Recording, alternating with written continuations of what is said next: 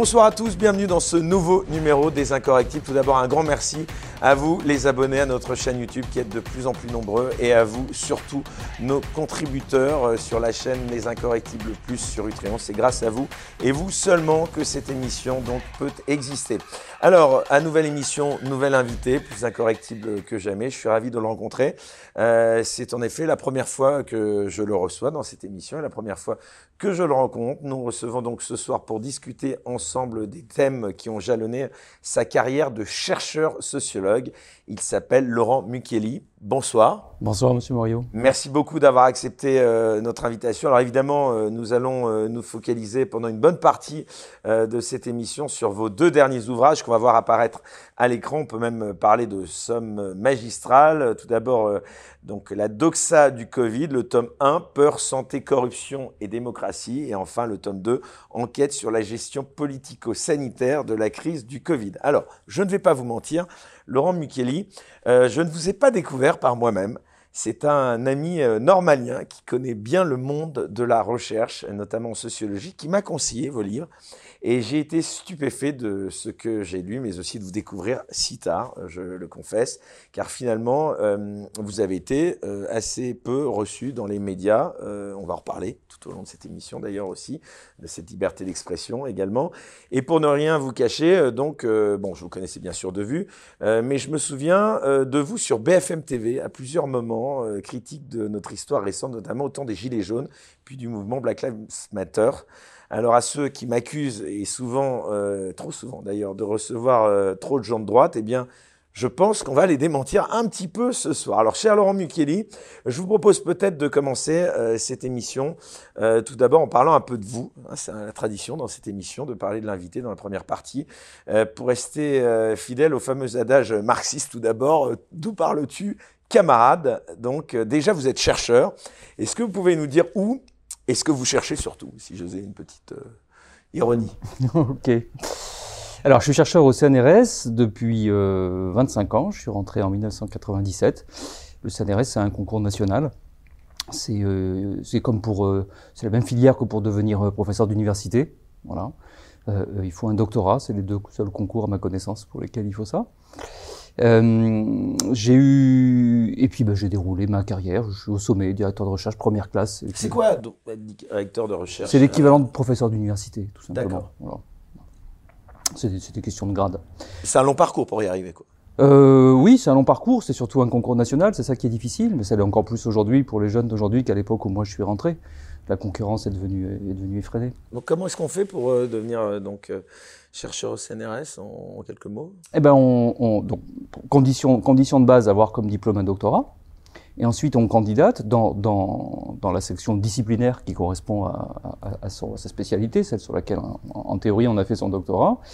Et ensuite, bah, c'est un concours national avec un, un, à l'époque où je l'ai passé, mais ça ressemble beaucoup aujourd'hui. Il y a toujours un premier tour sur dossier, et puis ensuite on retient euh, ceux qui sont jugés les meilleurs par la commission. Qui, ensuite, il y a un oral, et puis au final. Euh, euh, au final, il y a quelques personnes qui sont, qui sont, qui sont retenues. Voilà. C'est l'institution française la plus prestigieuse, on peut le dire. Ah, en tout cas, c'est, la France est, un des rares pays à avoir un aussi gros organisme public, euh, euh, public de, recherche, hein, qui remonte un petit peu, un petit peu avant, avant la Deuxième Guerre mondiale. Et euh, moi, c'est un, métier que j'adorais, j'ai choisi par passion, hein, et, que j'adorais parce qu'il me donnait surtout une grande liberté, en tout cas jusqu'à la crise du Covid, où là, je suis évidemment un, petit peu tombé, tombé des nues. Mais sinon, sinon jusque-là, j'ai bénéficié d'une très très grande liberté que permet ce, que, permet ce, ce, statut, puisque pour, pour, pour, le dire en deux mots, moi j'estime que c'est un privilège incroyable. En gros, on, on, on travaille en gros sur, sur ce qu'on veut, on s'organise comme on veut pour travailler, on est évalué une fois par an à la fin de l'année sur ses résultats. Donc, euh, dit, euh, dit, dit, autrement, euh, si je voulais au fond, euh, je sais pas, travailler 24 heures sur 24, euh, en théorie, hein, euh, 6 euh, mois de l'année, et puis partir faire de la planche à voile euh, dans les îles 6 mois de l'année, ça, ça, change rien. Vous voyez, voilà. Donc c'est une liberté incroyable dont j'ai beaucoup profité. Alors vous êtes sociologue.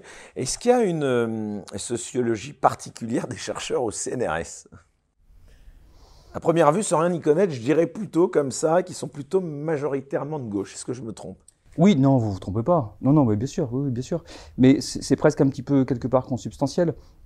Quand on fait de la sociologie, euh, euh, euh, on, rencontre fatalement parmi les grands phénomènes, parmi les grands mécanismes sociaux, les mécanismes de domination, d'inégalité sociale, sur lesquels quasiment tous les grands sociologues ont travaillé. Donc je pense qu'il y a une appétence au, au départ, et ensuite je pense que la pratique même du métier ne, peut que renforcer ça, puisque le thème des inégalités, on va dire, est globalement euh, euh, associé, à l'idéologie de gauche. Voilà. Ceci dit, c'est très important pour comprendre la façon dont je fonctionne et qui je suis. Euh, j'ai des implications, j'ai des valeurs qui ont toujours été claires, qui n'ont jamais changé évidemment, contrairement à ce que peuvent raconter un certain nombre de propagandistes jusqu'à l'encyclopédie en ligne, ou supposait-elle, hein, Wikipédia qui racontent absolument n'importe quoi sur moi. Si j'étais procédurier, d'ailleurs, je les attaquerais pour, pour insulte et diffamation. Hein. Je ne suis pas procédurier, je n'ai pas de temps à perdre avec ça, mais, euh, c'est quand même tout à fait saisissant. Donc euh, oui, je suis un intellectuel de gauche, je l'ai toujours été, je le suis toujours, mais je veux préciser que euh, j'en ai une conception, je suis par ailleurs aussi un, un, chercheur, j'ai jamais été quelqu'un de sectaire. Donc pour le dire autrement, pour moi la vérité, elle est ni de droite ni de gauche, la vérité, point. Voilà. Si quelqu'un de gauche l'a dit, ben, je dis il a raison, si quelqu'un de droite le dit, je dis il a raison. Voilà, c'est tout à fait essentiel pour comprendre la façon dont je travaille. Ce qui devrait être le cas de tout le monde, c'est Ce qui devrait être le cas, ce n'est pas le cas. Ce n'est pas du tout le cas. Et une des raisons dont on va reparler, un, un des blocages qu'il y a eu dans, cette crise Covid, c'est précisément parce qu'on a beaucoup trop politisé, politiser les choses, politiser la science, politiser les médicaments, même politiser les vaccins, etc.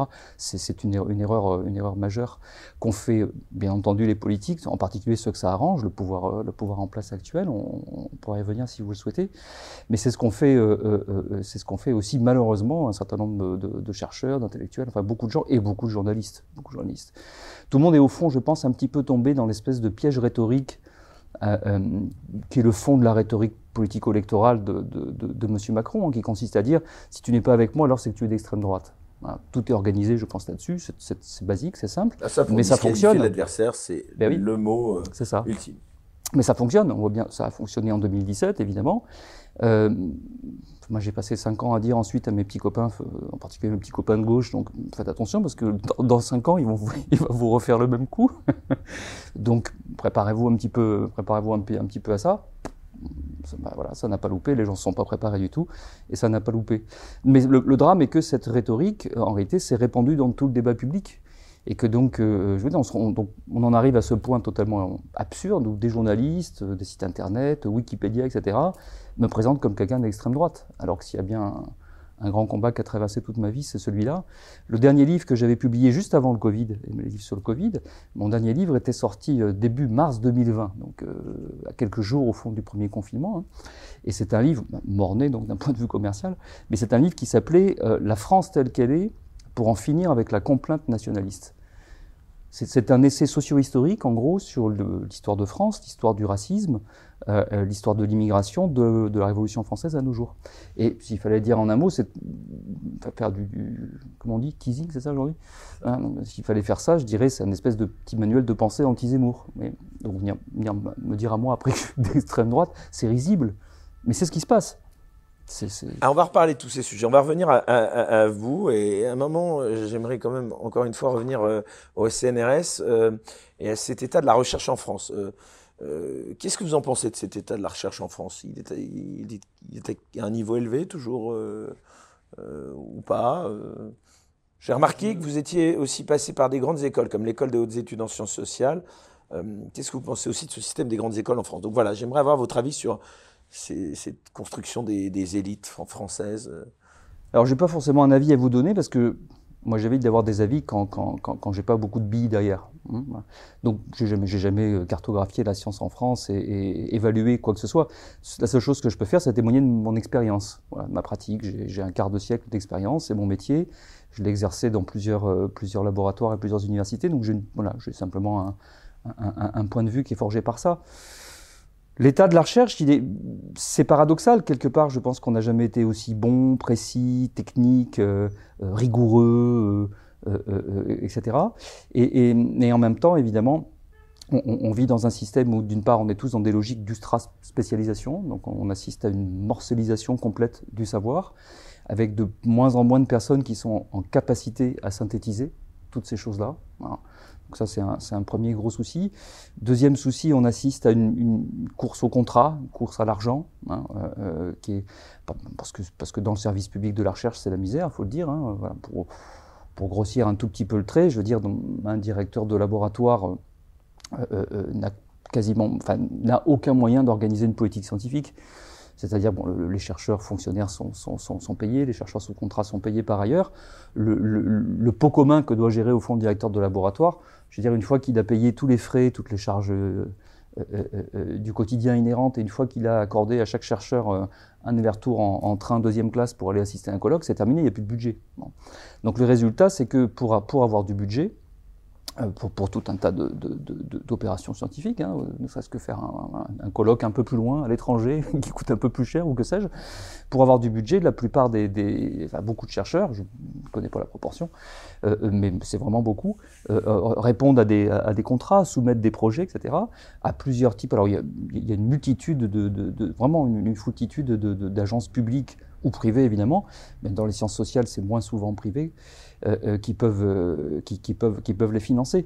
Mais donc du coup, eh bien, on rentre dans la logique d'un contrat. Donc la recherche, elle s'effectue sur un sujet précis qu'elle ne doit pas déborder, elle a un calendrier bien précis, elle est bornée en amont, etc. Bon, tout ça est très corseté, si vous voulez.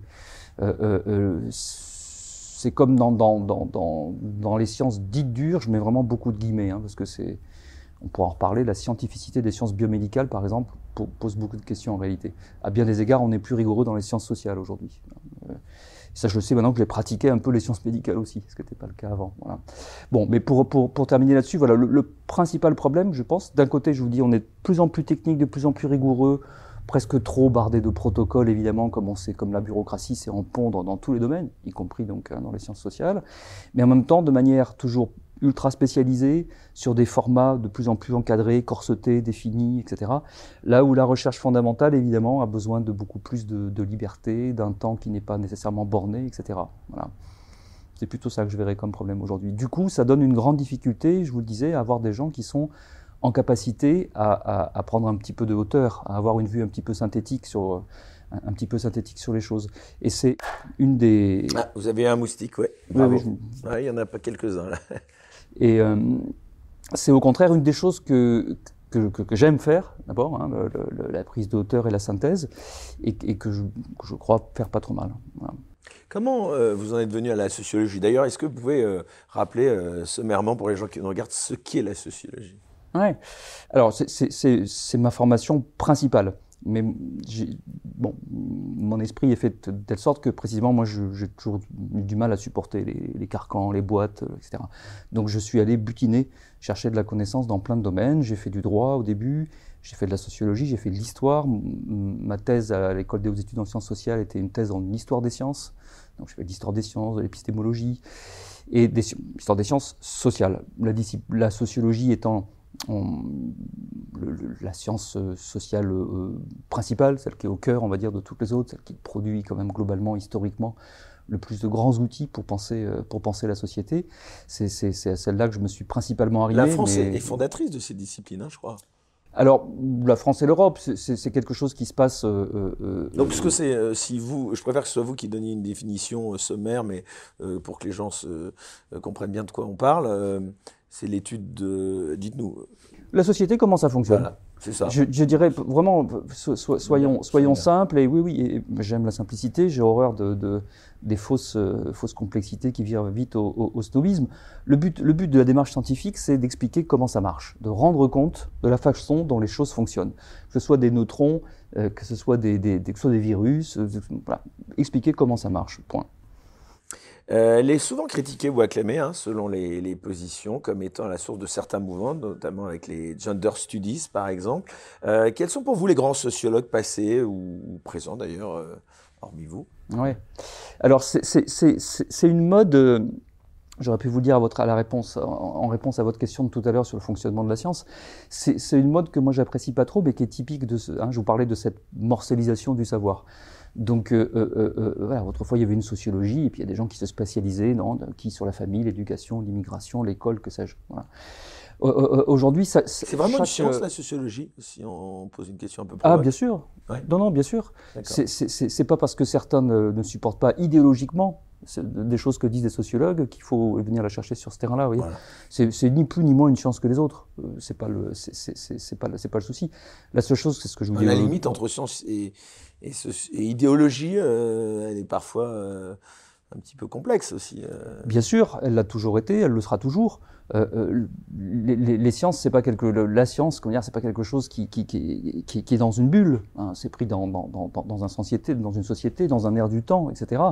Et toutes les sciences, c'est le cas de toutes les sciences. Je veux dire, les sciences supposées les plus dures, je sais pas, pendant la physique, par exemple. Hein, je veux dire, est complètement dans la société, soumise aux aléas de la société et, à, nouer des relations avec le politique et l'économique, jusqu'à des choses quand même qui posent de graves questions éthiques. Hein. Euh, dans, le, laboratoire, euh, euh, comment il s'appelait, dans le laboratoire de Californie, où, où, ont été réunis à la fin des années 30, au début des années 40 et pendant la guerre, les scientifiques ont mis au point la bombe atomique.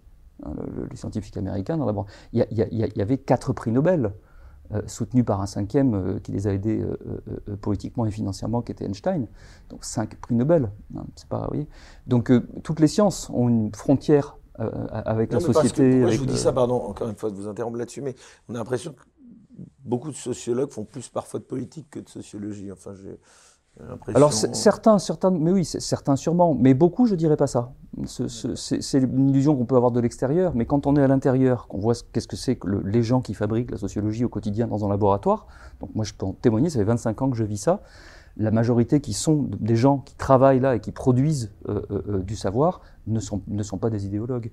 Et, il faut bien voir en plus que, comme dans toutes les disciplines scientifiques, ce qui nous protège le plus au fond de, dérives, quelles qu'elles soient, il n'y a pas que l'idéologie, ça peut être la dérive aussi euh, émotionnelle, personnelle ou, que sais-je. Hein, bon. Euh, ce qui nous protège de ça, ce sont les mécanismes de contrôle collectif que nous avons, et qui est une chose tout à fait fondamentale. Hein. il n'y a pas de science s'il n'y a pas de collectif scientifique. Euh, quand, on, quand on veut publier un article, on le soumet à une revue, on est évalué de manière anonyme euh, par nos pères, et, le but du jeu est de dire, bah, ça c'est bien, ça ça va pas, ça ça va pas, ça c'est bien, ça faut le refaire, ça machin. Oui, bon. De la même manière que quand on fait des séminaires pour présenter son travail, on est, on est soumis comme ça au jugement des pairs. Ces, ces, instances de contrôle collectif sont, sont, sont vraiment essentielles, jouent un rôle essentiel. Moi j'ai observé ça tout, monde, tout au long de ma carrière, et, c'est un lieu en plus où, où, on apprend énormément de choses. Hein et, euh, et, à tout âge. C'est vrai évidemment quand on est jeune, hein, les étudiants de master, de, de, les doctorants, c'est tout à fait fondamental de suivre les séminaires, mais c'est vrai, c'est vrai à tout âge. Donc voilà, c'est une impression qu'on peut avoir de l'extérieur, sans doute, hein, parce qu'il y a quelques grandes figures, quelques grands noms, voilà. Mais quand on regarde les milliers de gens qui au quotidien travaillent silencieusement dans les Donc laboratoires, les modèles dont, voilà, sur lesquels je vous interrogeais, euh, parce que vous vous avez sans doute en tête des, Pierre Bourdieu, des gens comme ça, voilà, bien sûr. Euh, euh, bah, écoutez, voilà, je peux, peux, je peux, je peux pas dire mieux. Il y a, il y a bien sûr une frontière avec l'idéologie, une frontière avec le, le, je dirais tout simplement les événements euh, de, bah, vous-même, de vous l'histoire. je crois, si je ne me trompe, sur Mediapart. Euh, c'est pas parfois difficile de concilier conviction politique et, et sociologie de l'autre côté Écoutez, moi, ça m'a jamais posé de problème parce enfin, que. Démarche scientifique plutôt, j'ai envie de dire. Voilà. Ouais. Moi, ça m'a jamais posé de, de, de, de, problème particulier pour la raison que je vous ai dite au début, c'est-à-dire que je ne suis pas un idéologue. Donc, euh, je, je, fais telle recherche, j'arrive à tel résultat, je me demande pas si ce résultat confirme ou infirme euh, telle idéologie, tel discours politique ou machin. Je, par principe, d'ailleurs, je m'en contrefiche, par principe. Voilà. Après, je n'empêche pas que les gens, comme vous l'avez dit aussi, bah pour certains, euh, bah voilà, vous attaquent, vous l'avez dit sur Wikipédia ou d'autres, font l'amalgame et vous accuse. Oui, mais ce qui est paradoxal, c'est que j'ai été accusé du contraire. C'est-à-dire, on n'est pas venu m'accuser d'être un dangereux gauchiste, on est m'accusé d'être d'extrême droite, ce qui, ce, qui, ce qui prouve l'état de délire total dans lequel, dans lequel nous sommes, en fait. Donc vous vous définissez politiquement euh, comme étant euh, toujours de gauche? Oui, bien sûr. Euh, la réforme des retraites, par exemple, vous en pensez quoi? Alors c'est pareil, je ne veux pas aller sur des terrains où j'ai où, j'ai pas réellement de, de, de, de pas réellement d'expertise, voilà. Donc Bon, plutôt que de dire des banalités, je, préfère éviter. D'accord. Alors, quelles sont les thématiques euh, de prédilection euh, en tant que sociologue euh, que vous avez avant de vous intéresser, bien sûr, à ces deux ouvrages dont on va parler et, bien sûr le sujet du Covid-19 Alors, j'ai eu au fond, eu en faux trois, trois, trois, trois grands sujets successifs d'intérêt dans ma carrière. Le premier a donc tourné autour de l'histoire des sciences sociales ce qui était pour moi essentiel. Ça m'a permis de, terminer, de compléter ma formation. Euh, euh, ce que j'ai eu en sociologie à l'université n'était pas, satisfaisant de mon point de vue. Euh, ça m'a appris aussi à relativiser précisément l'idée de science, hein, mettre un, S minuscule et pas une majuscule et pas. C'est-à-dire ne pas utiliser la science comme un argument d'autorité ce qu'on vit depuis trois ans avec le Covid, c'est typiquement ça. La science dit que, un consensus scientifique dirait que ce sont des purs arguments d'autorité qui correspondent la réalité, c'est pas ça. La, réalité, c'est qu'aujourd'hui, on sait quelque chose, demain, ça peut changer, une nouvelle recherche peut modifier, tout est discutable. Enfin, voilà, la réalité, c'est ça. C'est pas du tout la science avec un grand S qui devient un dogme, c'est-à-dire qui, du coup, n'est plus de la science. À partir du moment où, on est obligé de dire ceci, de le répéter tous en cœur, etc., ben ça, c'est la religion. Voilà, c'est pas la science. Total respect pour la religion, mais il faut pas confondre les choses. Voilà. Donc ça, ça m'a beaucoup aidé de faire euh, de l'histoire des sciences et de l'épistémologie. Ça m'a appris notamment à désacraliser les choses et, les regarder un petit peu, un petit peu plus en profondeur. Ensuite, donc j'ai été sociologue des questions de délinquance, police, justice, etc. Ça, ça m'a voilà, violence policière, euh, toutes ces questions. Ça m'a beaucoup occupé et, et, je dirais ça m'a beaucoup appris et ça m'a beaucoup servi. Ça me sert dans la vie en général, mais ça m'a servi aussi beaucoup pour comprendre la crise du Covid. Parce que en, étant euh, spécialiste des questions, des questions de délinquance, j'étais donc habitué à savoir, un, que les politiciens peuvent mentir à longueur de journée et qu'on ne devrait pas s'en étonner. Il faut le redire, il y a encore des gens qui disent Ah bon comment Vous, vous conduisez le gouvernement? Oui, oui. vous dites que le gouvernement ment? Bah oui, et c'est pas nouveau en gros, ça fait 25 ans que j'observe ça dans mon métier. Donc, je n'ai pas commencé avec M. Macron, j'ai passé énormément de temps à m'occuper des propos de M. Sarkozy à une époque, etc. C'est-à-dire des gens qui sont prêts à dire n'importe quoi parce que ça les arrange d'un point de vue politico-électoral. Donc, un, j'étais comprendre. Deux, j'étais préparé également à comprendre que euh, euh, de, façon croissante, ça monte depuis plusieurs décennies, les politiciens adorent pour euh, donner une, apparence de, neutralité et de scientificité à leur discours, ils adorent les barder de chiffres. Hein. Donc les usages, là aussi, euh, euh, euh, les usages d'autorité des chiffres. C'est comme ça, 12% de machin, point. Ce qui, là aussi n'est pas, pas sérieux, n'a rien de scientifique. Quand on est un scientifique, on se méfie par principe des chiffres. Hein. J'ai enseigné les méthodes quantitatives à l'université, je sais un petit peu ce que c'est je, racontais à mes étudiants qu'il y avait trois règles d'or. Ben, la première règle d'or, c'est que les chiffres ne parlent pas d'eux-mêmes. Cette expression est stupide et c'est hallucinant de l'avoir répétée à longueur de journée partout, ah, comme des tel chiffre qui parle de lui-même, pas plus que les images qui ne parlent d'elles-mêmes. Ça, conduit au, contraire aux pires erreurs dans, l'histoire. Donc non, les chiffres ne parlent pas d'eux-mêmes, c'est nous qui les faisons parler et on peut faire dire des choses très différentes à, à un chiffre. La deuxième règle d'or, c'est qu'on ne peut rien dire d'un chiffre si on ne sait pas précisément comment il a été produit.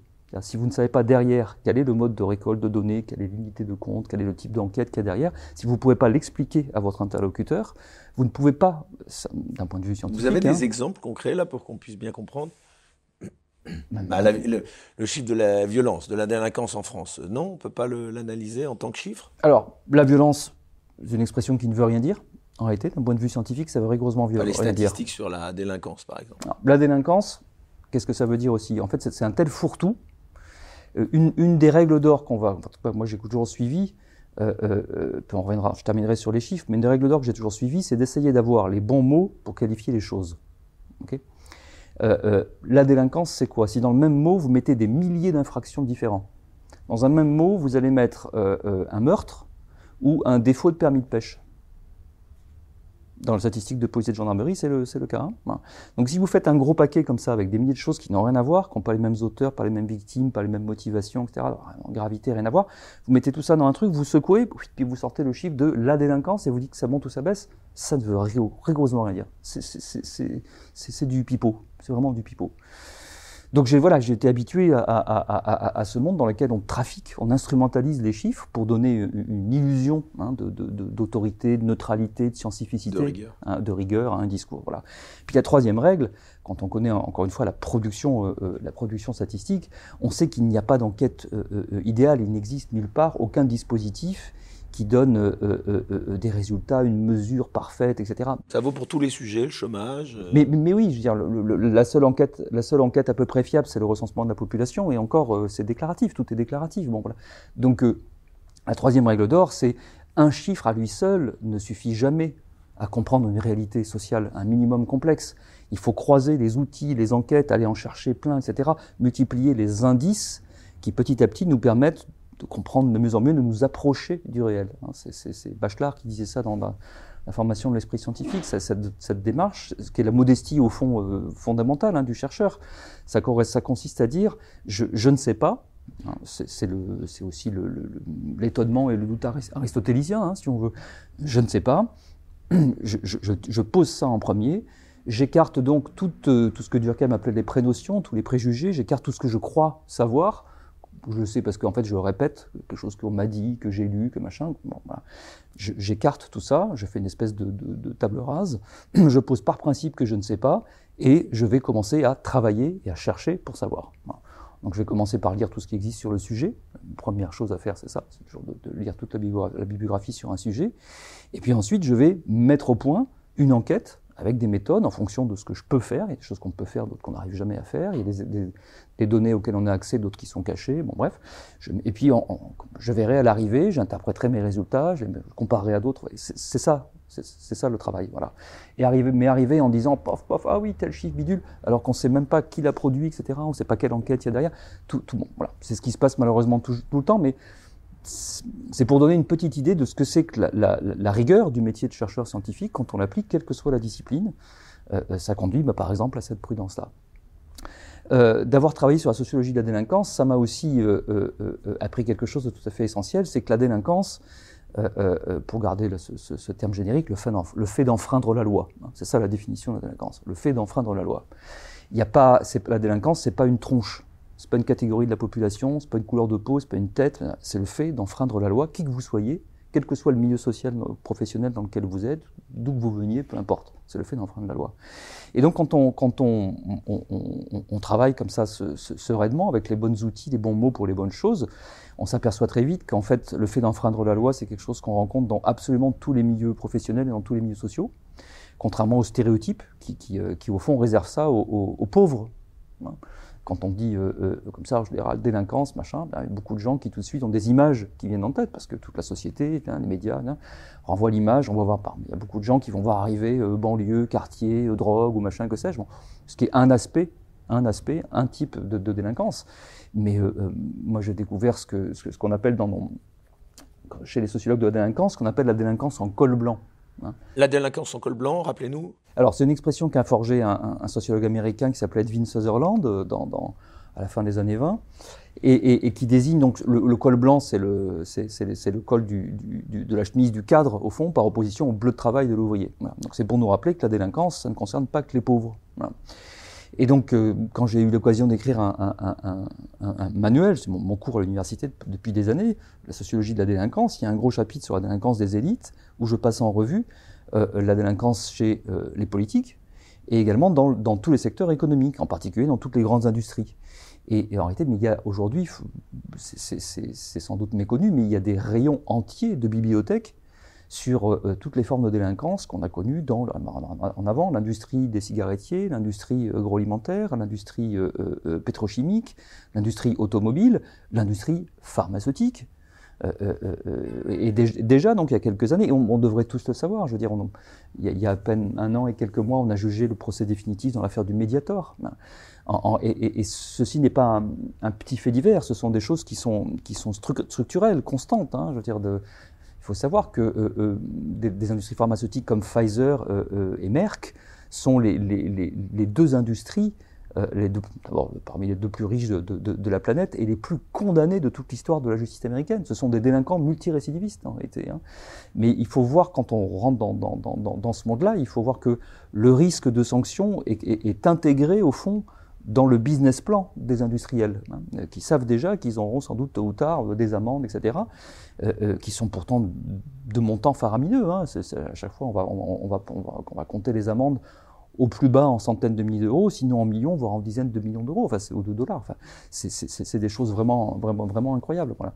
Donc je connaissais ça aussi. Donc ça fait partie des choses qui m'ont bien sûr préparé euh, euh, euh, à, ne pas, au fond, tomber dans le panneau et plonger dans, la panique et dans tout, le, dans, tout le, dans tout le narratif des industriels et, et des politiciens qui les, qui les, suivent au moment de la crise du Covid. Alors revenons, si vous le voulez bien, à vos autres thèmes de prédilection avant donc que l'on parle évidemment du sujet du Covid. Tout d'abord, vous avez donc beaucoup écrit sur la police. quels sont, Laurent Micheli, les problèmes de la police selon vous? Alors, oui, j'écris surtout beaucoup sur les comportements délinquants de tout type, et puis la police sur et la justice. Sur le racisme euh, aussi. Euh, alors, concernant la police, euh, alors, je vais essayer de faire court. bon, déjà, la police, là aussi, c'est une expression générique qui, en été, recoupe des métiers. Il y a un problème systémique dans la police? Alors, mais il faut sortir de l'expression de la police, parce qu'il y a des métiers différents dans la police. Hein. Il, y a, il, y a, il y a la police, au fond, que tout le monde voit dans la rue, la police en tenue, ce qu'on appelle la sécurité publique en police, la gendarmerie départementale chez, les gendarmes. C'est un, premier métier de police et qui a une autonomie euh, administrative, c'est une grande direction de, chacun de ces ministères. Ensuite, vous avez la police judiciaire, que, vous êtes censé ne pas voir, qui est la plupart du temps civile, qui, qui va travailler sur des, crimes. Ensuite, vous avez une police du maintien de l'ordre, les CRS chez la police, la gendarmerie mobile chez, les gendarmes. Et puis enfin, vous avez la police que vous êtes censé voir encore moins, qui est la police du renseignement. Le plus connu étant aujourd'hui le renseignement antiterroriste, mais, il y en a d'autres. Voilà. Ce sont vraiment des métiers différents et des sous-administrations autonomes et différentes. Bon, c'est pour ça que j'ai évité le, le... Alors si on, si on prend ce qui est le plus connu, et qui, qui, concerne le plus euh, au, quotidien de la population, qui est la sécurité publique. Un des problèmes sur lesquels j'ai le plus... Euh, euh, bah, en termes déjà de chiffrage, justement, puisque vous disiez, même si ça n'a pas de lien dont on peut tirer des conclusions, en tout cas, je ne connais pas le nombre de policiers dans chacune de ces... Alors les, plus gros effectifs sont, sont dans la, sécurité publique. Et la la police en tenue. Je pensais que c'était par rapport à cette police-là dont on parle le plus. Tout à fait. Et donc, que vous pouvez nous parler également Oui, tout à fait. Alors, bah, il y a beaucoup de problèmes, mais disons, celui sur lequel peut-être c'est le plus intéressant d'attirer l'attention, pour un sociologue, je pense, c'est le, blocage politico-idéologique qu'on a en France avec la police de proximité. C'est-à-dire que quand, la police de proximité, en gros, c'est quoi? C'est l'idée extrêmement simple que, pour être euh, euh, performant, pour faire une bonne police, un, policier doit être affecté de manière durable à, une zone géographique déterminée, bornée, hein, dans laquelle il doit euh, euh, euh, patrouiller tous les jours pour recueillir du renseignement. Et pas simplement débarquer quand on l'appelle à la radio, traiter l'urgence, puis repartir, etc. Patrouiller tous les jours pour prendre du renseignement. Pardon. C'est que quand on dit ça euh, euh, plupart chez la plupart de nos voisins euh, dans les pays occidentaux, on dit une banalité. On parle de ce qu'ils appellent la police communautaire dans la plupart des pays, et on dit une grosse, banalité. En France, pourtant, il y a une espèce de blocage idéologique. Vous vous souvenez, je pense, de, l'histoire. Hein. Elle, est quand même ancienne. Le, manque de police de proximité est quelque chose qui est signalé dans des rapports publics depuis très longtemps. On peut prendre le, rapport Bonne Maison de 1982, par exemple, comme, euh, comme un des points de départ, ou même à certains égards la commission Perfit en 1975, donc c'est une vieille, euh, une vieille tendance. Euh, et beaucoup de ministres de l'Intérieur ont tenté de réformer ça sans y parvenir.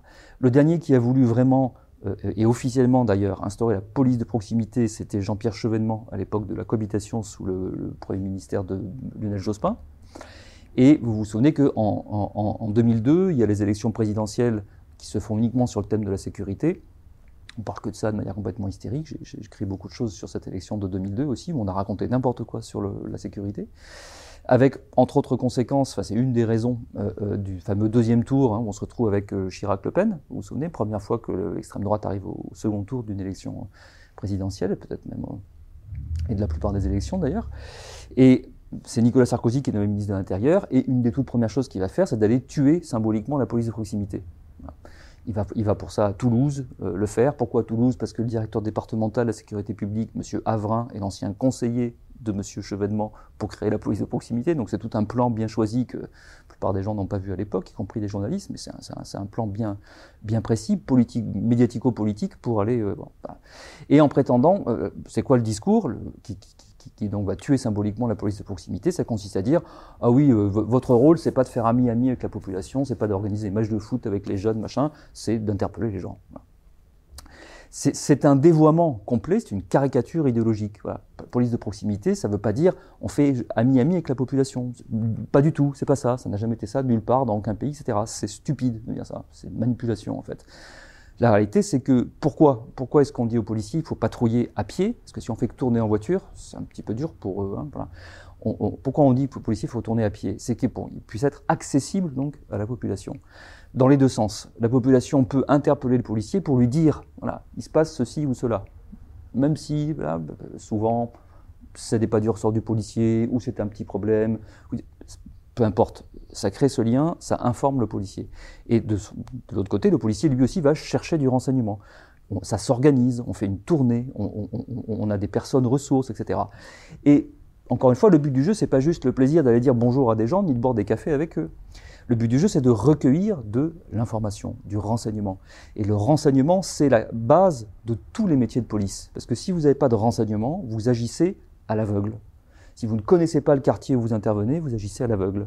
Si vous êtes, et c'est vrai dans tous les métiers, le maintien de l'ordre aussi, vous débarquez parce que carte de CRS pour on vit un début d'émeute dans telle, dans telle euh, banlieue pauvre si, en arrivant, le, Alors, quels sont, le, commandant... le constat, quelles sont les réformes à mettre en œuvre selon vous, là, au final que c'est pour aboutir ah, à... il, faut revenir aux choses qu'on discutait, il faut revenir aux choses qu'on discutait couramment dans les années 80-90. C'est pas compliqué. C'est pas compliqué du tout. Il y a un tas d'expérimentations qui ont été faites. Moi, j'ai interviewé euh, euh, euh, plusieurs, plusieurs chefs de police qui avaient mis en place les réformes de proximité, etc. Et, ça parce que, pardon vous interromps, mais si je vous comprends bien, justement, c'est tellement compliqué de pouvoir analyser les chiffres si à chaque chiffre, on dit qu'on peut mettre ce qu'on veut derrière. quel est le, le, le, modèle sur lequel on peut travailler quoi enfin, C'est compliqué. Alors, vous revenez à la question des bah, chiffres. La question des chiffres, mais qui est donc liée à celle aussi de la police, euh, sur laquelle vous avez donc pas mal écrit, et donc sur laquelle, euh, bah, euh, si on doit aussi segmenter en fonction de quelle police travaille, quels sont les chiffres sur lesquels il faut faire une étude approfondie, c'est compliqué pour mettre en œuvre une politique, quelle qu'elle soit, sécuritaire, c'est pas si compliqué. Ou engager des réformes. Comment faire C'est pas, pas si compliqué, c'est-à-dire que c'est juste un peu complexe. Parce que la réalité humaine est complexe. Le, ce qui nous tue, sur toutes les questions d'ailleurs, ce qui nous tue, ce sont les idées simples. Voilà, donc la conclusion de vos, de vos constats, c'est, donc euh, de pouvoir envisager euh, des réformes. Et quelles seraient-elles? Est-ce que vous pouvez euh, Ah ben en l'occurrence, en, l'occurrence, moi j'ai, toujours été absolument convaincu, et, la plupart de mes collègues qui ont travaillé sur ces questions-là également, hein, que, que, la police de proximité en France est bloquée pour des raisons vraiment idéologiques et que c'est dramatique pour la population. Parce que la, police, c'est un des services publics euh, euh, très importants, voilà, même titre que euh, l'hôpital, l'école. Ben, il faut un service public de la sécurité. Un service public de la sécurité. la notion de service public est fondamentale. Donc la question que nous posons, au fond, à travers ces analyses critiques de, toutes ces réformes et de tout ce champ-là, c'est la question du service public de, la sécurité. Mais ce qui se passe dans la police, d'ailleurs, Là, c'est amplifié pour des raisons donc idéologiques, mais c'est ce qu'on voit par ailleurs également dans tous les services publics, le recul des services publics de proximité. les, déserts médicaux, c'est un autre genre de défaillance du service public. C'est cette question-là, au fond, que, que moi, en tout cas en ce qui me concerne, j'ai posé à travers, euh, à travers ce, ce, ce, ce sujet-là, finalement, comme sur les autres, la question du service public. Donc, on rappelle, c'était ces sujets sur lesquels vous avez longuement donc, euh, également travaillé. Alors, c'était votre vie d'avant le Covid dont on va maintenant euh, parler. Donc, ces sujets, on le rappelle, donc, sur le, le site dont vous pouvez redonner un instant le, le nom, si les Alors, il y a un site internet qui, de manière ridicule, porte mon nom dans l'URL. Bah, bah, Laurent Mukieli.org, je crois. D'accord. Et l'Observatoire régional de la délinquance et des contextes sociaux. Euh, j'ai un seul réseau social où je suis, c'est Twitter. C'est le seul. Et, ben on peut d'ailleurs, je crois, vous apostropher. Et j'ai un blog, pardon, et j'ai un blog sur le site de Quartier Général chez euh, Aude Lancelin, qui m'a accueilli après que, après que Mediapart m'ait censuré. dans cette émission, enfin dans une autre vie médiatique. Alors, je vous propose maintenant, si vous le voulez bien, Laurent Micheli, nous pencher sur ce sujet ô combien euh, important et que vous avez donc euh, fouillé dans tous ces aspects dans les deux tomes vraiment euh, remarquables. Donc on rappelle de la doxa du Covid paru en 2022 aux éditions éoliennes. Alors il y en a deux. Le premier donc s'intitule euh, tome 1, donc Peur, santé, corruption et démocratie. Et le tome 2, qui est d'ailleurs nettement plus épais, euh, Enquête sur la gestion politico-sanitaire de la crise du Covid. Euh, c'est une somme dans laquelle donc vous écrivez votre pensée de sociologue sur le sujet, mais vous rassemblez également les contributions de nombreux donc chercheurs, spécialistes. Donc, alors on va commencer par le commencement. Comment vous en êtes venu d'abord, Laurent Micheli, à vous intéresser à ce sujet et à vous lancer dans ces projets de, livres Très concrètement, très simplement, très humainement, il faut que je raconte comment les choses se sont passées au fond. Hein. Donc on est en février 2020, on va remonter le film, à ce moment-là. On est en février 2020. Euh, je, vois comme tout le monde au début, je, lis, euh, euh, la presse, je vois, arriver des nouvelles euh, d'une épidémie virale en Chine. Euh, alors ça me surprend pas et me choque pas plus que ça. Hein. Euh, entre autres choses, euh, quand je, faisais un petit peu d'histoire, etc., je me suis intéressé à l'histoire des maladies, une époque dans ma vie, etc. Bref, c'est des sujets qui m'intéressent beaucoup. Donc, j'ouvre une case de mon cerveau qui, un petit projecteur là, qui, un petit enregistreur pour suivre un petit peu, ce qui se passe. Puis je vois petit à petit monter les choses. Bon, je pense que la première caractéristique, enfin, oui, la première chose qui peut permettre de comprendre la démarche que j'ai eue, c'est le fait que je ne suis pas d'une nature effrayable on va dire. Il en faut vraiment beaucoup pour, me faire un petit peu peur. C'est pas voilà. Et j'ai l'habitude dans mon métier, je dirais, de séparer le plus possible l'intellect et les émotions. Ça, c'est quand même fondamental, parce que je pense que dans, cette crise, tout le monde, malheureusement, s'est laissé embarquer par, euh, par les émotions. Et donc, euh, donc c'est la porte ouverte à tout et n'importe quoi. Bon, donc, première chose, c'est que je, regarde ça, froidement, tranquillement. Deux, je, regarde ça avec un peu de mémoire. On a envie dans une société où tout, court dans tous les sens et plus rien de, de, de, de, durée, de solidité, de, poids, etc. Euh, euh, non, voilà, moi je, passe mon temps à, lire en fait, je, lis quasiment pas la presse, j'ai plus de télé depuis 2002 justement, euh, j'écoute quasiment pas la radio, je passe mon temps à lire en réalité. Et à lire nota notamment aussi, de, pas que la sociologie, beaucoup, beaucoup d'histoire. J'ai toujours pensé qu'on ne comprenait pas ce qui se passait euh, aujourd'hui si on connaissait pas le, on connaissait pas l'histoire. Donc en l'occurrence, moi quand je vois arriver ça, je me souviens aussi de 10 ans avant, 11 ans avant, de euh, la crise H1N1. Voilà, tout de suite. Parce que forcément, a virus, industrie, vaccin, projet de confinement. en fait, il y, a, eu une répétition générale à cette histoire-là qui a eu lieu, qui a eu lieu euh, 11 ans avant. C'était, c'était 11-12 ans avant, c'était l'affaire, l'affaire H1N1. Donc j'ai ça en tête.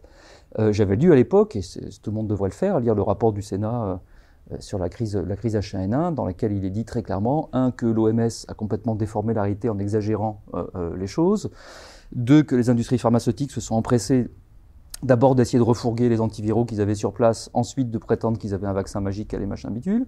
Le résultat, c'est que les, États euh, se sont, euh, ont, dépensé des sommes absolument colossales pour faire des, des, réserves de, médicaments qui par la suite ont été euh, soit, comme, comme toujours, c'est pareil que le Covid, hein, soit prétendument généreusement, donné à des pays plus pauvres pour s'en débarrasser, soit tout simplement euh, euh, euh détruit, hein, voilà, parce qu'ils arrivaient, ils arrivaient à péremption.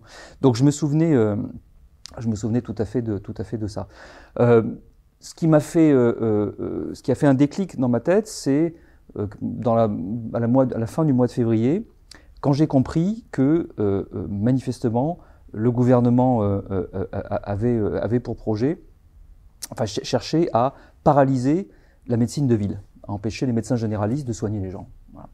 Quand, quand, quand c'est très clair, hein, il y a tous, les arguments qu'on veut dans, dans, dans, dans, le livre, il y a eu véritablement en France, et ça, à ma connaissance, c'est inédit dans l'histoire, inédit dans l'histoire, il y a eu la volonté d'empêcher les médecins généralistes de soigner les gens. C'est fondamental, je veux y insister un petit moment si vous voulez bien, que je, parce que c'est très important. Pour dire tout de suite à quel point c'est important. Je pense qu'il n'y aurait jamais eu autant de morts liées au Covid. Hein, statistique Covid. On est mort avec ou du Covid hein, Pas pareil. Statistique. Qu'est-ce qu'on compte C'est tout, toutes les questions, c'est pareil. Donc, euh, euh, euh, euh c'est complètement inédit. Et la réalité, de mon point de vue, je le dis, il y a des gens que ça va choquer, mais voilà, c'est ce que je pense, et puis j'expliquerai comment j'y arrive. Je pense qu'il n'y aurait jamais eu autant de morts euh, euh, liées au Covid si on avait laissé les, les médecins soigner les gens. Voilà. Inversement, d'ailleurs, il y aurait chaque année autant de morts euh, euh, si on empêchait les médecins de soigner la grippe. Enfin, voilà, il faut, faut, revenir à des choses fondamentales, de base. Donc vous abordez euh, dans ce livre la question euh, des médecins de ville qui auraient été empêchés, euh, donc en tout cas freinés dans leur volonté de soigner des patients. vous pouvez nous, nous exposer quelques éléments là-dessus? Oui, bien sûr tout, ça en fait est, tout à fait officiel. Hein. Donc, un, la consigne sanitaire officielle. C'était quoi? Restez chez vous, prenez du doliprane, hein, si vous avez un peu de fièvre. Et si ça dégénère, vous appelez, vous appelez le SAMU. Et, si vous avez de la chance, on vous hospitalisera. C'était ça la consigne officielle. Ça, c'est une consigne de ne pas soigner. On n'a jamais vu ça. Qu'est-ce qui se passerait Là, on, est dans l'hiver 2023. Euh, euh, on se remet à parler de la grippe, qui bizarrement avait disparu, vous avez vu, depuis deux ans, il n'y a, plus, plus que le Covid. On se remet à parler de la grippe, qui a quand même euh, une partie, des symptômes qui sont, comparables. Qu'est-ce qui se passerait chaque année si on disait aux médecins, aux médecins généralistes, vous ne soignez plus les grippes Terminé. Vous ne soignez pas. Et aux gens qui étaient grippés, vous restez à la maison avec du doliprane. Mais on, aurait une flambée de mortalité bien plus importante que celle qu'on a de toute façon chaque année. Voilà on a de toute façon chaque année, parce que euh, mourir est normal, hein, pour euh, arriver à un certain âge, mourir est normal. Donc chaque année, il y a des morts, et il y a, notamment chaque année un pic hivernal euh, qui est lié notamment, notamment à la grippe. Voilà, donc c'est ce qui se passerait chaque année si on empêchait les gens de soigner. Et là, on dit, ah, c'est le SARS-CoV-2, ah, on ne connaît pas bien on connaît que le 1, machin ce qui n'est pas vrai, on le connaît, donc il y a un SARS-CoV-2, ça veut dire qu'il y avait un 1, ensuite il y a d'autres coronavirus qu'on connaît avant, le MERS, machin, donc en fait ce n'est pas vrai. Par ailleurs la maladie, euh, euh, bah, il y avait une symptomatologie, euh, etc. bref, c'est le job d'un médecin, hein. même s'il n'a pas encore, il ne peut pas ouvrir directement son, son son manuel avec euh, la présentation détaillée, la posologie absolue, machin, c'est pas le problème. Son, son, droit et son devoir est de soigner les gens qui sont malades. On les a empêchés, on nous a confinés et on a dit aux gens, vous restez chez vous avec du doliprane. Cette consigne euh, euh, est mortifère. La réalité, c'est que cette, cette, absence, parce que c'est une absence d'eux en fait, hein, cette absence de guidelines, comme on dit, de medical guidelines, de consignes sanitaires, est absolument mortifère. Quand j'ai compris que c'est ça qui se mettait en place, à la fin du mois de février 2020, occulté derrière l'os qu'on a jeté à ronger aux médias, qui était euh, Didier Raoult, hein, l'hydroxychloroquine, hein, ils sont tous euh, bien, concentrés là-dessus. Vous avez des liens avec la grande, euh, je, vous dirai juste après, la grande question qui, qui se cachait derrière, c'était pas ni Raoult, ni hydroxychloroquine, ni machin, c'était tout simplement comment est-ce qu'on peut soigner les symptômes précoces euh, euh, euh, de, la Covid, cette maladie que, produit, que provoque chez une petite partie des personnes infectées le SARS-CoV-2. Vos liens avec le professeur Raoult, vous pourrez y revenir d'ailleurs, puisque je crois que vous avez défendu pas mal de personnalités et de médecins qui avaient une vision un petit peu différente de la doxa des médias. Ah oui, bien sûr, il n'y a pas de mystère. Didier Raoult, c'est quelqu'un dont je n'avais même pas entendu parler avant le début de la crise, ce qui est, ce qui est, ce qui est normal. Encore une fois, je n'ai pas du tout j'ai jamais travaillé sur ces questions-là, euh, euh, etc. Je ne vis pas à Marseille, je ne vais pas suivre des colloques de médecine à Marseille. Enfin, bon, bref, j'avais entendu parler de Didier Raoult. J'ai découvert d'ailleurs, euh, après coup, que, je connaissais l'un de ses enfants, bah, après coup. Voilà, bon, parce que c'est pas non plus un nom. si vous des Moukiel, il n'y en, a pas, en a pas 40 sur le continent, mais des Raoult, je pense qu'il y en a un petit peu plus. Donc voilà, c'est quelqu'un que je ne connaissais pas, j'ai écouté, et manifestement, d'autres personnes qui écoutaient à côté de moi, ça les rendait un petit peu, euh, je sais pas quoi. Moi, comme d'habitude, je vous ai dit tout à l'heure, hein, les émotions, euh, c'est autre chose. C'est dans d'autres dimensions de ma vie, mais c'est pas dans ma vie professionnelle. Donc moi, j'ai écouté ce que disait ce, que disait ce gars-là. Euh, puis je me suis renseigné. Hein, L'IHU, c'est quoi Je me suis renseigné. Hein, des centaines de personnes, des milliers d'étudiants, un pôle d'excellence qui a gagné un concours en 2009, le concours des IHU, etc. Bon, bref. Voilà. Monsieur, et, donc, j'ai écouté quelqu'un en réalité qui me parlait de santé publique et qui me disait au fond, bah, il faut soigner précocement les gens, faire tout ce qu'on peut pour éviter. Euh, ça, s'appelle la prévention. c'est tellement fondamental, c'est tellement évident. Le gars a rajouté, écoutez, c'est quand même voilà, des médicaments qu'on connaît bien, qu'on connaît depuis très longtemps, etc. Il se trouve que ça marche déjà sur d'autres. Euh, euh, sur d'autres coronavirus. il se trouve en plus qu'une vitro, ça marche aussi sur celui-là, etc qu'est-ce que ça coûte d'essayer de, vous voyez non, mais c'est étonnant parce que vous savez ce qu'on a reproché à Didier. On a reproché exactement euh, la méthodologie que vous aviez inventée en début d'émission, c'est-à-dire de dire que euh, ces, études n'étaient pas représentatives. Oui, mais, mais, mais, en réalité, c'est pas ça qu'on a reproché à Raoult. Ça, c'est la rationalisation a posteriori. Hein, vous n'aimez pas quelqu'un, vous avez trouvé une manière de l'habiller, d'habiller votre truc de manière euh, jolie. Vous. Euh, euh, voulez coincer quelqu'un, comme vous avez un petit peu essayé de le faire tout à l'heure d'ailleurs, c'est une bonne guerre, c'est normal. Vous voulez essayer de coincer quelqu'un sur le plan idéologique, pas vous Mais en réalité, c'était pas ça le truc. Moi, j'ai vécu ça, c'était très très clair. J'ai en tête vraiment les, visages de noms que je ne citerai pas. Collègues à moi, j'en ai au moins six tout de suite. Et si je cherche, j'en trouverai d'autres. Ça veut dire que c'est fréquent. Non, non, six personnes qui, qui, qui, qui, arrivent dans les jours qui viennent, mon premier article, qui sort fin mars.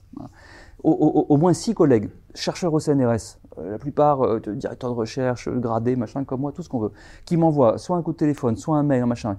Comment, mais qu'est-ce que tu fais? Tu soutiens un charlatan, euh, euh tu es, en train de, es en train de ruiner ta carrière. Et, point, c'est-à-dire point, il n'y a pas d'autres arguments. Hein, voilà. Un, autre avec qui je discute dans mon labo, alors que je ne sais plus comment ça vient, ben, on discute de ça, il me dit Oh, m'en parle pas, je supporte même pas, pour moi c'est Raoult et Trump, c'est pareil. Quoi? Qu'est-ce que C'est-à-dire qu'on a assisté en fait à une politisation, à une politisation. Ça, ça vient pas de nulle part. Hein. Euh, euh, ça vient, euh, ça vient, ça vient d'en haut, on, va dire. ça reprend les rhétoriques politiques. Vous avez subi des, des, pressions professionnelles. On peut ah, mais des pressions monstrueuses, mais c'est rien à côté de ce qu'ont pris les gens de l'UDHU dans, dans, dans, dans, la figure. Hein, voilà. Mais donc, à la base de cette histoire, il y a une des erreurs fondamentales qu'ont fait beaucoup de gens, y compris donc des chercheurs, y compris des collègues à moi, etc., c'est de politiser les choses. Voilà. La médecine n'est pas de droite ou de gauche. Les médicaments ne sont ni de droite ni de gauche. Les vaccins ne sont ni de droite ni de gauche c'est une catastrophe, encore une fois, cette politique macronienne, là, cette, rhétorique macronienne plutôt qui vient tout le temps, tout le temps dire si t'es pas, si t'es pas d'accord avec ce que je dis, c'est que tu es suspect d'être d'extrême droite. Mais c'est un désastre.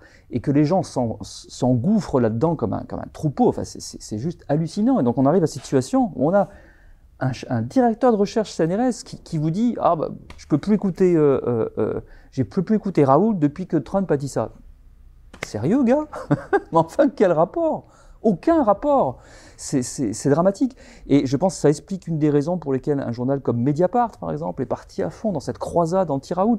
C'est de l'idéologie, pour le coup. Quand je vous disais au début que j'étais pas sectaire. Malheureusement, il y a des gens sectaires partout, hein, à droite comme à gauche. parce que votre premier billet, je crois, de blog avait été aussi... Euh, polémique. Euh, qu'est-ce que ça dit de cette presse qui se veut subversive? Justement, euh, Mediapart, là, vous, vous laissez euh, entendre quoi? Que vous avez été soutenu, pas soutenu Ah non, j'ai pas été soutenu. Voilà. Mediapart. Alors, au, tout début, il y a eu une petite fenêtre, une vague fenêtre où on pouvait encore s'exprimer. Quoi de cette presse qui se veut subversive et qui, finalement, sur les sujets très sensibles, ne l'est peut-être pas tant que ça bah, ça dit qu'en fait qu'elle l'est quand, euh, quand ça l'arrange, sur, des sujets qu'elle choisit. Voilà. Sur la police, sur le racisme, là, on vous a pas, euh, on vous est pas tombé dessus. Du tout, au contraire, on me disait oh, bravo, c'est super ce que tu fais.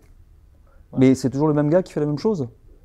C'est-à-dire qui, essaie juste de décrire le réel et de faire tomber les, faux semblants. Et alors comment vous expliquez que sur ce sujet-là, le ciel vous soit un peu tombé sur la tête, si j'osais? Alors, mais ça, je, pour, pour, pour, comment dire, au tout début, j'ai pas compris. Au tout début, j'ai pas compris, je suis tombé des nues. Qu'est-ce qu'ils ont tous comme ça à s'exciter, à politiser Il y a une dans le monde hein, euh, contre vous. Hein, certains de vos collègues du CNRS, enfin en tout cas qui vous ont, qui vous ont critiqué. Alors, ouais, il y a deux choses différentes. Il y a, il y a, un communiqué de presse du PDG du CNRS au mois d'août.